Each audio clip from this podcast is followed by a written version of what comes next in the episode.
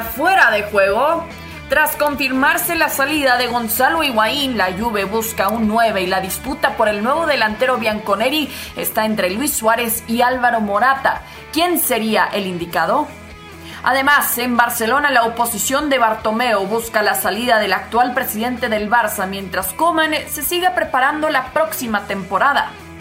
Y Francia y Croacia se vuelven a ver las caras tras la final de Rusia 2018, pero ahora en UEFA Nations League y tenemos todos los detalles de la jornada. Con esto y mucho más, arrancamos fuera de juego. ¿Cómo están? Y bienvenidos a esta edición de Fuera de Juego. Así les tenemos todos los detalles de la jornada de la UEFA Nations League en un día que seguramente recordará por mucho tiempo Cristiano Ronaldo, que no solo alcanza los 100 goles eh, con la selección de Portugal, sino lo supera con esos 101. Conmigo el día de hoy, Ricky Ortiz, Barack Feber y Moisés Llorens. Qué gusto, compañeros, a platicar con ustedes sobre este tema, principalmente con eh, cómo toma protagonismo de nueva cuenta con estos números impresionantes. Un CR7 que gracias a ese doblete que le anotó a Suecia, Portugal supera eh, en esta ocasión y se mantiene también en los primeros lugares justamente del grupo 3, empatado en este momento con Francia que supera cuatro goles por dos a Croacia en un marcador idéntico a lo que veíamos en la final de Rusia 2018. Ricky, ¿qué te parece lo de Cristiano Ronaldo hoy en día tanto se cuida esa buena reputación que tiene como atleta y rindiendo todavía a su edad? Hola Cris, un abrazo, al igual que Barak y Moisés. Eh, Cristiano demuestra que es el gran goleador, el mejor goleador. No, no hay otro como, como él eh, en esa disciplina. Es impresionante. Piensa en el gol permanentemente y en ganar y para él los goles son amores, como para todos los delanteros, y demuestra una vez más de que es imparable eh, cuando encara al arco. No es casualidad eh, todos los récords que está batiendo eh, en, Champions, con la selección, donde vaya, en Italia ahora, cuando, tuvo cuando estuvo en España. No para, los años pasan y sigue haciendo goles. El promedio de goles sigue siendo casi idéntico. Esto es sin precedentes lo que estamos viendo y lo vuelve a, demostrar. Nunca había una cosa así, una máquina goleadora como, como Cristiano y en esa disciplina me parece que no, que no lo puede superar nadie. Sí, es difícil también, Barack, o, no, mantener ese nivel, eh, esos números de goles, eh, no solo eh, a nivel de club, como ya lo hemos visto, ya nos ha acostumbrado también CR7, sino también con su selección, que sigue siendo el hombre más importante, ¿no? Claro, porque, a ver, la, Portugal previa a, Cristiano Cris era un equipo competitivo, era un equipo que había dado grandes jugadores en la historia del fútbol, ¿no? Obviamente estamos hablando de Eusebio, de Figo, de, Rui Costa, en fin, Portugal, antes de Cristiano Ronaldo era un equipo importante, pero no era un protagonista, ¿no? No, no era un equipo que pudieras decir estaba a la altura de Francia o Inglaterra, ya no hablemos de Italia o Alemania. Y la Portugal de Cristiano Ronaldo esta Portugal, no la que juega hoy, sino la que lleva ganando todo lo que ha jugado a nivel continental. Claro que, la Copa del Mundo es otra cosa, pero la Nations League pasada, la presente, la última Eurocopa. Bueno, Portugal ha dado ese salto claramente gracias a Cristiano Ronaldo. Entonces ya no solamente son los números individuales, que por sí solos son fantásticos y, y te quitan realmente las palabras, ¿no? Sobra todo lo que puedas decir al respecto pero lo que realmente vale la pena es de la mano también de, una gran generación de futbolistas o de dos grandes generaciones de futbolistas para hablar de manera más propia, porque Cristiano estuvo primero con una tremenda generación de futbolistas, de los cuales sigue Pepe, sigue Moutinho, todos los demás ya se fueron por fin, pero luego están los, los chicos que ahora están eh, sobresaliendo en la selección portuguesa, ¿no? Eh, eh, gente como como Bernardo Silva, gente importante que de aquí a muchos años ojalá pudiera contar con Cristiano Ronaldo y no va a contar con él, está claro, ¿no? La, la, madurez de, Bruno Fernández, por ejemplo, de Neves, en fin, hay muchos futbolistas de un nivel excepcional, dos grandes generaciones de futbolistas, pero si Portugal es lo que es hoy, un equipo de primer nivel, si no es que el mejor equipo de Europa, es gracias a Cristiano. Sí, entre esos que mencionabas, Barak, también recordemos que está un Joao Félix que seguramente le podrá aprender muchísimo a CR7. Moy, ¿qué tan importante es tener la presencia de Cristiano Ronaldo pensando en el futuro de Portugal con eh, estos eh, jugadores de corta edad?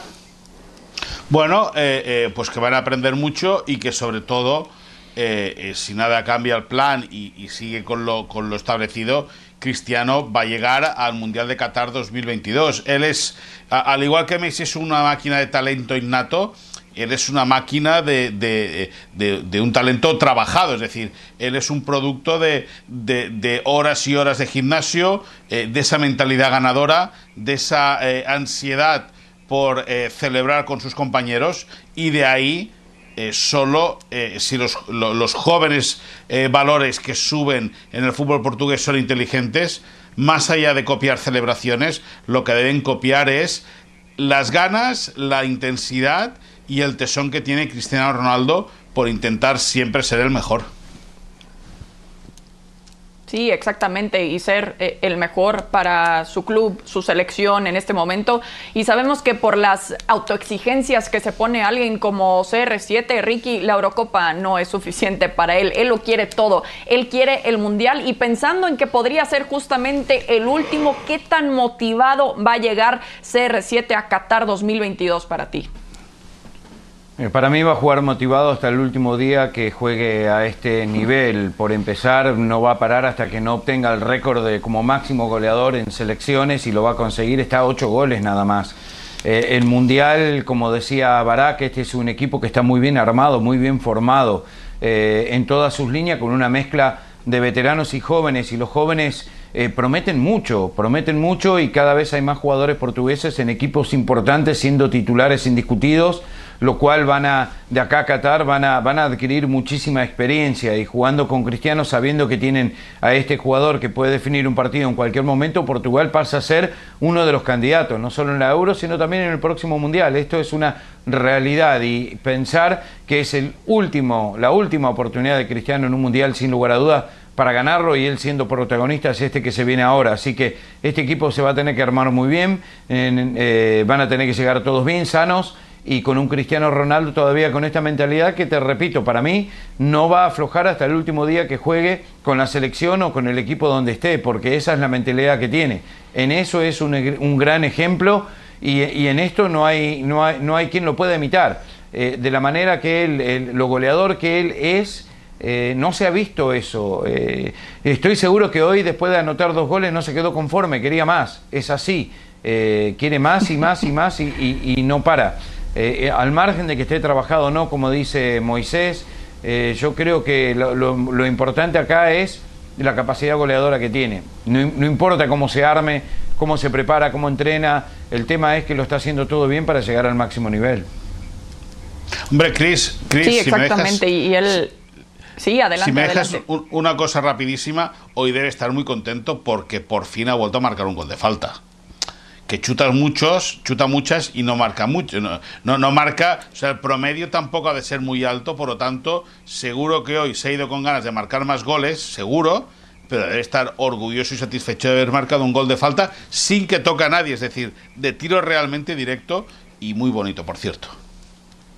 Sí, exactamente. Qué manera de llegar a los palo goles ¿eh? también. No, no esperamos menos realmente de CR7. No, no, un palo no, un palo no, es la realidad, Ricky.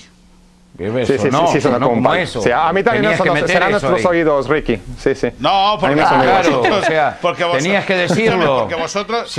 no, siempre un palito por abajo, por, por, el costado, siempre algo tenés que tirar. Escucha, Ricky Ortiz, pero ¿es verdad o no es verdad que no marca muchos goles de falta?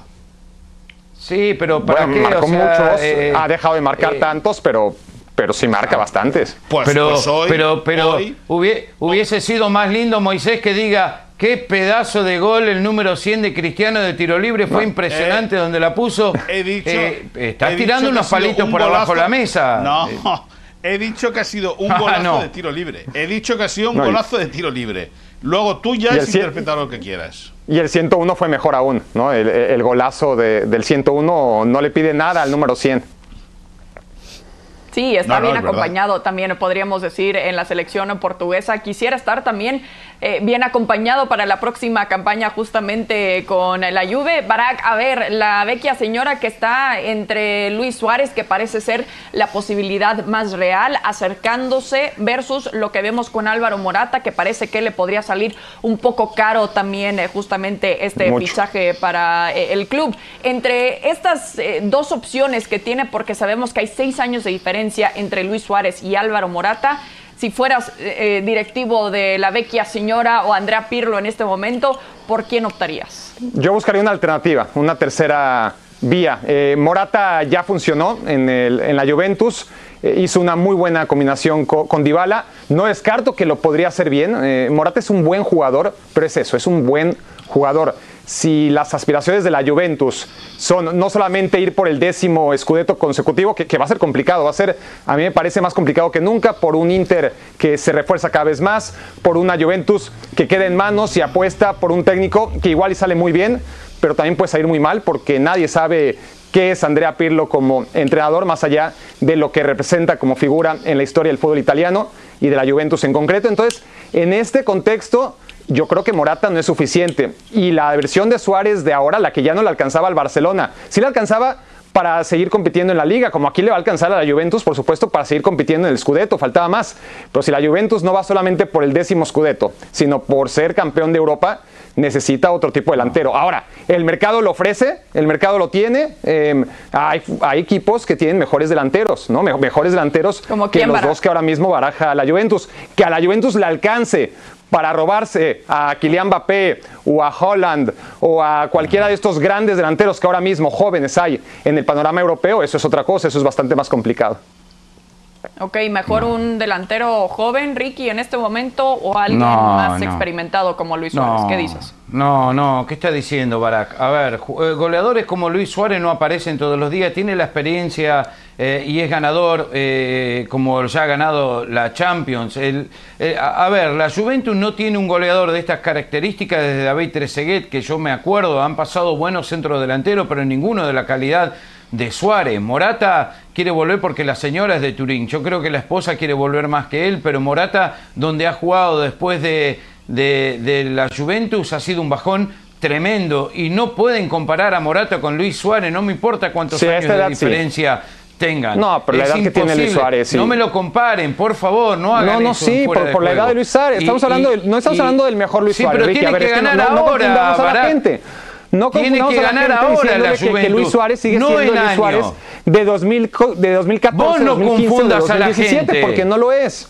No lo es. No confundas a la gente. ¿Qué tiene que ver que tiene seis años menos Morata? ¿Cómo No le ata los cordones a Luis Suárez Pelé como centro bueno, delantero. Ya no le sirve a la Juventus. Pelé en su momento habría sido buenísimo para la Juventus. Ahora Pelé está un poquito viejo para la Juve y eso no quita que haya sido No, un tremendo bueno, pero ya te estás yendo por las ramas, ya estás diciendo cualquier cosa, estás diciendo Pues que Suárez está a- acabado. a Eso es hipérboles. mentira. Eso es mentira. Y, Y yo- y- y yo y- sí me- y decir que, a ver, me- que Morata está al nivel de Suárez, estamos todos locos. Yo, mi, mi opinión es que el peor Suárez es mejor que el mejor Morata. Es decir. Eh, Pero eso no eh, estamos discutiendo tampoco. Estamos discutiendo Bueno, quién, bueno, a quién quiere bueno, la pero- Juventus. Digo que, que no Bueno, alcanza eh, ninguno de los dos. evidentemente, evi- evident- no, pero a ver, no, no alcanza ninguno de los dos. Yo os digo, la información que yo manejo desde el Barça en, el en relación al tema eh, Suárez. En el Barça creen que Suárez es el elegido y en el Barça no les consta que la Juve quiera Morata. Es más, compañeros de la cadena SER, compañeros de Onda Cero, están diciendo a estas horas en las radios españolas que nadie de la Juve se ha dirigido al Atlético de Madrid por el tema Morata y es más, que Simeone no valora la opción de que Morata salga del equipo.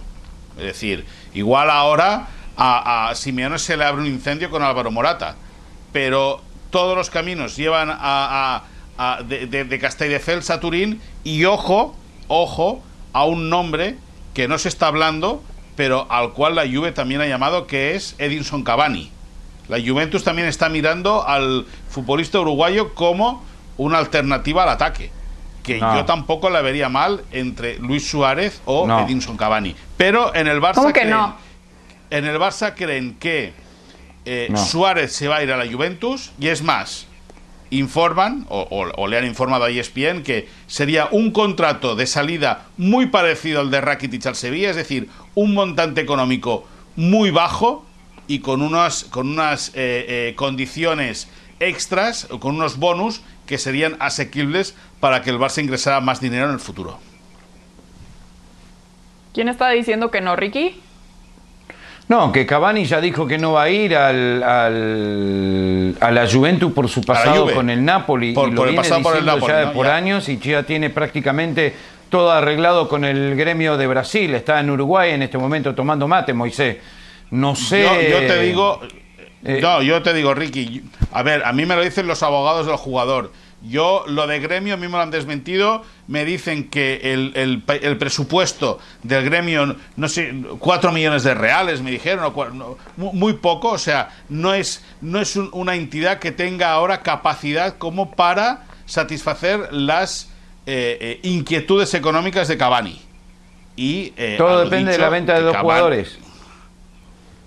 Yo te digo, yo te digo, Ricky, lo que lo que a mí me han dicho, sí es verdad, es verdad. La, Juventus necesita más, ¿eh? A ver, a mí díganme Cavani, díganme Suárez, díganme Morata, pero la Juventus, y sobre todo la Juventus de Cristiano Ronaldo, a la edad de Cristiano Ronaldo, necesita otro tipo de vitalidad adelante, ¿no? Sobre todo para presionar tras pérdida, para poder ejercer, eh, sobre todo en los grandes partidos, insisto yo que, no se trata de hablar solamente del escudeto, que, que, por supuesto que lo puede conseguir con cualquiera de estos jugadores y hasta sin ellos. Vamos a ver a qué nivel está el Inter, a qué nivel está el Atalanta, pero lo normal es que la Juventus, si mantiene su plantel, siga siendo el gran favorito para ganar por décima vez, lo traiga quien lo traiga, lo trae Pirlo, vamos a ver cómo le va. A lo que yo voy es que si la Juventus por fin quiere dar el salto a Europa, necesita otro tipo de jugadores. necesita que estemos hablando mucho más de Chiesa que de estos señores que, que, ya hicieron mucho en el fútbol, pero que son más pasado que presente. No. Yo, yo, sí, claro. yo en ese sentido. Años, no, bueno, la, mejor etapa de Morata ya pasó y, no va a llegar a esos niveles. Va a llegar a un nivel en el que sí va, a ganar algún escudeto, como ya los ganó con la Juventus, insisto, jugando bien, pero con un techo, un techo mucho más bajo, claro, del que tiene Suárez, mucho más bajo del que tuvo Suárez. Pero hoy por hoy a ver, es que, estamos hablando de, la Juventus, un equipo que quiere ser por fin campeón de Europa y que necesita herramientas para hacerlo, no para quedarse otra vez a la orilla. Jóvenes. Yo estoy de acuerdo con lo que dice Barak, ¿eh? a lo mejor necesitan algo diferente a, Suárez, básicamente por la edad y por el estado de su rodilla, que es una incógnita, y luego por Morata, que ya tuvo un pasado en la Juventus, y a lo mejor por ahí eh, le podría volver a interesar, porque más vale sabio y conocido que loco por conocer, que dicen, ¿no? Pero es verdad que a lo mejor pero a ver. un intermedio entre los dos sería la mejor alternativa para la Juventus. Pero ahí está el director deportivo de la Juve, que es el que elige y es el que lo tiene claro. De lo que hay en el mercado, Suárez es lo mejor. Eh, todo el mundo quiere tener bueno, a Lewandowski, por ejemplo. Pero... Bueno, pero, pero, pero, Lewandowski puede estar en el mercado si le hace una buena oferta. Es, eh, evidentemente, a día de hoy, el mercado en Europa... Bueno, claro, el mercado en Europa el mercado, por ejemplo, Harry Kane es otro delantero que podría ser muy, muy interesante. O el propio Que no te alcance es otra cosa. Es, es, otra historia. O sea que ustedes están diciendo, ustedes están diciendo que con Harry Kane la Juve tiene posibilidades de ganar la Champions. Mm, tiene para competir por la Champions durante cuatro años. Si no la gana este año, entonces al siguiente. Si no, eh, va, a tener un equipo competitivo durante tres, cuatro, cinco años con un centro delantero y con que Suárez no va a ver su nivel físico de caer. Con Suárez apuestas a, no, ya ni siquiera uno. Eh, te, diría, bueno, un año. Pero, pero ni siquiera un año, porque he visto lo visto con Suárez. ¿Hace cuándo, este metió Suárez su último gol en este año, de visitante en una League? como Luis Suárez, Coño, contra el Bayern. ¿no crees que puede al menos llegar un poco más lejos? Sí, sí, pero fue, fue en campo neutral, no, no fue de visitante. Si se entiende perfectamente con Dybala, ¿por qué no pensar en que por fin, que ha sido también el objetivo de la Juve desde hace muchísimos años, finalmente amarrar la orejona, que te sirva para este año y ya para el futuro, bueno, ya ves entonces más jóvenes como Mbappé o como Haaland, como dices, ¿no? O como Chiesa. O como inmóvil. ¿eh? que te aguante el año, aunque sea Luis Suárez, que sabemos que es un poco complicado por lo que ya mencionaba Moy también con su rodilla, que por eso no lo vimos tanto este año también eh, con el equipo Blaugrana. Pero bueno, nos mantenemos justamente ahí donde estás tú, Moisés, eh, con este tema del Fútbol Club Barcelona, aunque se mantiene Messi, el que querían tanto que se fuera Bartomeo, ahí sigue todavía el presidente. Platícanos un poco sobre eh, ahora lo que está sucediendo con esta moción de censura que dice el portavoz, ahora que tienen al menos la mitad de las firmas necesarias con esta fecha límite del 17 de septiembre. Sí, hasta el próximo, hasta el próximo jueves, este no, el de la otra semana tienen eh, eh, la oposición, José María Bartomeu, que se han unido un grupo de, de, opinión y un grupo de socios del Barça en, recaudar, en recolectar eh, cerca de 16.000 firmas, que son lo que indican los estatutos del club que abrirían la puerta a una moción de censura para echar a José María Bartomeu. yo soy de los que piensa que Bartomeu ha hecho cosas muy mal, muy, muy mal, pero muy mal, nefastas, hasta el punto de que, bueno, si al final se queda con la etiqueta de ser el, peor presidente de la historia del Barça, no andará muy lejos. Pero dicho eso, dicho eso, montar una moción de censura cuando las elecciones están organizadas para el, final del primer trimestre del año que viene es un error tremendo, pero tremendísimo. ¿Por qué? Muy sencillo. Porque en el caso de que prospere la moción de censura, que primero son recaudar 16.000 firmas y luego eh, superar el, el 66% de un mínimo de votos en una asamblea extraordinaria que se tendría que organizar a final de noviembre, y con las elecciones, en el caso de que prosperase esa moción de censura para diciembre, de diciembre a mayo, a de diciembre a junio, esos seis meses, a la, nueva, a la, a la nueva presidencia que entrase en el club, le convalidaría como un año trabajado y cargaría con las deudas acumuladas en el ejercicio de José María Bartomeu. Por lo tanto, si eh, eh, hay moción de censura y prospera, ese medio año, de enero a junio, valdría a la nueva directiva que entrase por un año trabajado.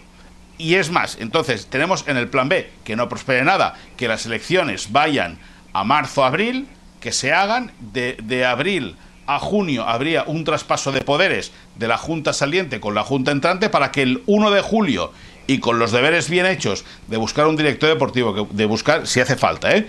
un director deportivo, un entrenador, fichajes, lo que sea, a partir del 1 de julio el nuevo presidente ya podría comenzar a ejecutar eh, eh, cosas. Es una irresponsabilidad porque es pérdida de tiempo, pérdida de mucho dinero el organizar una, una moción de censura y que posiblemente lo que no va a hacer es solventar nada más que acelerar unos acontecimientos que con un poco de paciencia eh, tienen arreglo en, eh, eh, marzo-abril cuando, cuando se celebran las elecciones. ¿Qué piensas que va a suceder, Moy? ¿Se mantiene Bartomeo para ti hasta marzo del próximo año? No, yo, yo, a ver, es muy difícil que prospere una moción de censura, es muy, muy difícil. Además, eh, el socio del Barça es muy conservador, es una persona mayor, es una persona muy conservadora. Una cosa es lo que se diga en las redes sociales, que es un boom eh, importante, y otra cosa es el que tiene derecho a votar, que esa es otra película muy, muy diferente. Con todo eso, bueno, tienen 7.500 firmas, eso denota evidentemente que José María Bartomeu y su figura están muy gastadas, muy gastadas, a falta de 10 días tienen opción de, recaudar otras, eh, han de recaudar más de 8.000 firmas para poder acceder a esa asamblea extraordinaria. Es difícil, pero la lectura que debe, que debe sacar el presidente Bartomeu es que los, los socios del club están molestos con la política y la gestión que está llevando hasta el momento. Barak, a ver, como socio del Fútbol Club Barcelona, ¿qué te parece toda esta situación?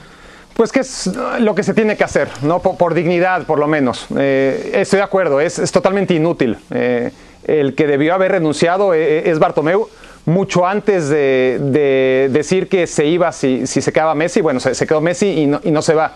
Antes del 8-2, pero bueno, si, no se fue antes del 8-2, debió haber puesto su renuncia justo en el flash interview del 8-2 y, tampoco lo hizo. Se vio haber ido inclusive eh, cuando el equipo ganaba la, Copa Europa, porque ya su administración era terrible, porque ya había inculpado al club para él salvar la cárcel en el asunto Neymar, ¿no? Cuando por los cargos de estafa y corrupción eh, y evasión de impuestos, el Barcelona tuvo que pagar una multa como persona moral para salvar a Bartomeu como persona física. Estamos hablando de uno de los muchos detalles extradeportivos en los que no se ahonda tanto y que habla una gestión terrible. A la vez, esa gestión fue avalada por el socio, ¿no? El socio votó y votó además con una mayoría bastante considerable para hacer del que era el presidente interino en ese momento presidente de la institución con todas las de la ley. Y, eso a pesar de toda la cola que ya tenía entonces que le pisaran. Pero si te digo que es necesario, es porque es mínimo un gesto de,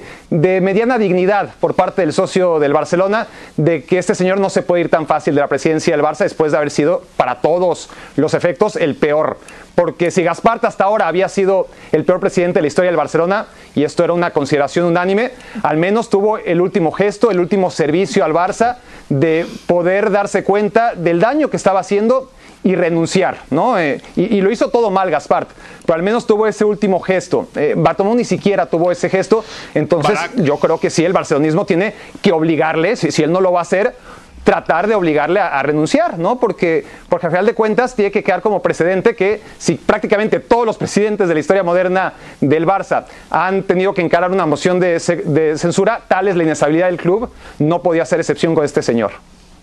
Barak, eh, eh, si, me permitís, eh, yo estoy muy de acuerdo con lo de, con lo de Joan Gaspar, que fue el peor presidente de la historia, pero es que Gaspar, por ejemplo, no ganó un título, ni uno ni uno. No, no, pero, pero, pero Bartomeu no lo ganó tampoco. O sea, lo ganaron los jugadores. bueno, no, no. Escúchame una cosa, bueno. Eh, no, no, bueno. Es que tampoco. A ver, Bartomeu no tuvo ninguna implicación. como, como presidente, como presidente, eh, eh, Gaspar no levantó el título y Bartomeu, que yo te insisto, Barak, te insisto, que ha hecho cosas muy mal, pero ha levantado 13 títulos. Y déjame que te diga una cosa, o, que te diga o que le diga a la gente, que explique una cosa. ¿Recordáis que la semana pasada se publicó en el diario El Mundo eh, eh, que se acusaba al Barça de un, eh, caso de corrupción, que los Mossos de Escuadra, que es la Policía Autonómica Catalana, acusaban al Barça de un caso de corrupción por el tema de, de, la empresa que ya que habían contratado para que difamara de jugadores. Bueno, esa información es del mes de mayo. O sea, esa información. Ese informe de los Mossos es del mes de mayo. Y la presentación de la auditoría de Pricewaterhouse, que es un documento oficial, es de julio. Es decir, que hay que tener en cuenta que en Cataluña, en Cataluña hay, están cerca de un tema de un, proceso electoral eh, eh, eh, a nivel político en general y luego un proceso electoral a nivel Barça. Y que al independentismo, al Barça se le considera desde muchos puntos como un ente independentista. Se le dispara desde todos los lados, es decir, que ya no es un tema eh, social del Barça, sino que también es un tema político que se mezcla el Barça con Cataluña. Hay que tener en cuidado, hay que tener también cuidado con eso, porque desde que el mundo publicó el pasado, la semana pasada, esta historia de la corrupción de Bartomeu, ya no ya no se ha leído ni se ha dicho una letra más. Sí, es complicado justamente lo que vive el Fútbol Club Barcelona en general y más si se mezcla con la política, Moisés, que sabemos que históricamente para el club ha sido algo bastante importante. Ricky, a ver, eh, es un huracán lo que vemos en este momento que está viviendo el Barcelona. Podríamos decir que el ojo es Bartomeu, pero entre esa lluvia, viento, etcétera, está Ronald Koeman que acaba de regresar justamente eh, al club que tanto quiere en una situación bastante complicada ahora como director técnico. ¿Qué tan complicado tiene que ser en este momento para él el no mezclar lo que está sucediendo justamente extra cancha con su pretemporada en este momento? Bueno, primero pienso que hay que darle el beneficio de la duda, que cuando se empiece a ver cómo juega el equipo, entonces decir cómo está Kuman como técnico, número uno, número dos, Kuman es un ganador, eh, especialmente como jugador, creo que es un tipo con un carácter bastante fuerte por lo que veo, que eh, va a poder diferenciar muy bien, eh, sin lugar a dudas que sabe que él se tiene que dedicar a preparar el equipo y no con lo que está sucediendo con la directiva y todo eso, lo cual él no tiene control. Estos tipos a este nivel saben muy bien que no se tienen que meter donde no se tienen que meter y que para él tiene toda la presión ahora de recuperar a Messi, de reintegrarlo al grupo y de formar un equipo competitivo como para poder ganar la Champions. Me parece que ni siquiera tiene tiempo ni le interesa de estar pensando qué es lo que pasa y mucho menos vamos a escuchar de la boca de él algo en contra de esto. Lo, lo, dudo, no lo sé, no, no lo conozco tanto, pero es lo que pienso cuando, cuando hablas de una figura como Ronald Koeman. Sí, acostumbrado a este tipo de presión, ¿no? Si ya fuiste seleccionador nacional, eh, donde todo un país también eh, cae sobre ti. Bueno, en este momento también sabemos que la presión mediática del Barça es bastante complicada. Ya doble sesión, lo que está haciendo Kuman, eh, que no incluye por el momento a Messi a Coutinho, todavía entrenando por separado por este protocolo por el COVID-19. Coutinho, por cierto, Barak, bueno, ya 30 segundos para cerrar el programa, pero sí rápidamente nada más para comentarles, ya ha confirmado justamente el representante de Felipe Coutinho que se mantiene en el Barça, no busca salida a otro club o de regreso a la Premier League. Qué buena plática, como siempre quisiéramos tener más tiempo, pero así las cosas. Ricky Ortiz, Moisés Llorens, Barack Feber, muchísimas gracias. Esto es Fuera de Juego. Nos vemos.